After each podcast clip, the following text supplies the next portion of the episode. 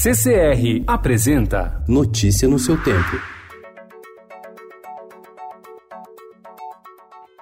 Olá, sejam bem-vindos. Hoje é quinta-feira, dia 5 de dezembro de 2019. Eu sou Adriana Simino, ao meu lado, Alessandra Romano. E estes são os principais destaques do jornal Estado de São Paulo.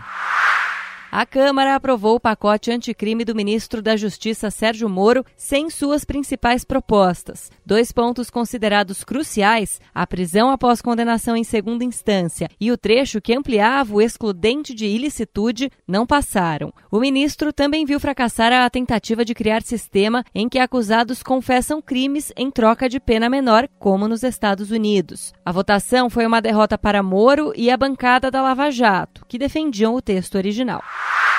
O PT e o PSL, os partidos que mais elegeram deputados federais na última eleição, deverão ficar no total com 727 milhões de reais dos 3,8 bilhões de reais do fundo eleitoral, aprovado terça-feira pela Comissão Mista de Orçamento do Congresso. O novo valor precisa ser aprovado pelo plenário. Os recursos vão para as campanhas dos candidatos a prefeito e vereador em 2020.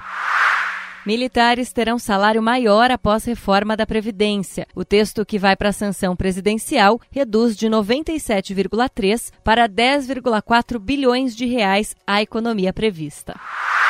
Produção industrial tem terceira alta e Ibovespa bate recorde.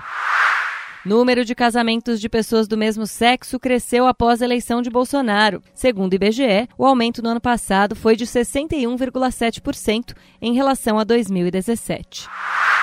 Juiz de Sobral, no Ceará, suspende nomeação de Sérgio Camargo na Fundação Palmares, alvo de críticas por declarações contrárias ao movimento negro.